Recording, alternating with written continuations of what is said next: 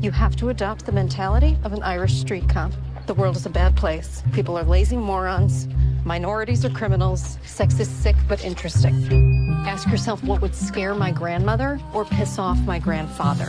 And that's a Fox story. Oh, it makes so much sense. Women are everywhere. We're letting them play golf and tennis now. HR's on the phone because you called me a skirt. Yeah, it's, yeah. I gotta read that manual again.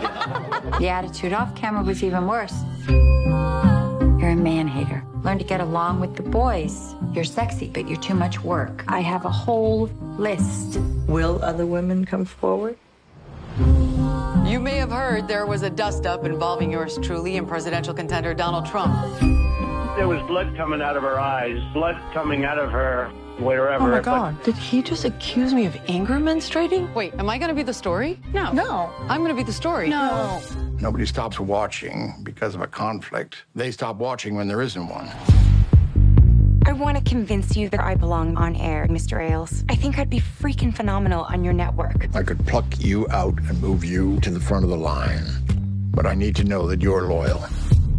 I need you to find a way to prove it. I'm the bad guy.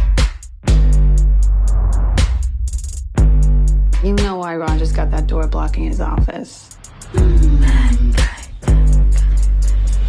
Someone has to speak up. Someone has to get mad. Fox News star Gretchen Carlson dropped a major bombshell today. What is she doing? This could kill Fox News.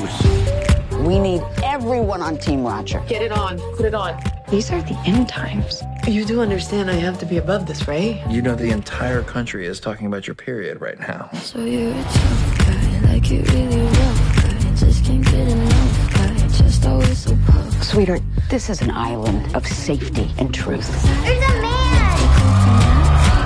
Ready to go to war? Oh yeah.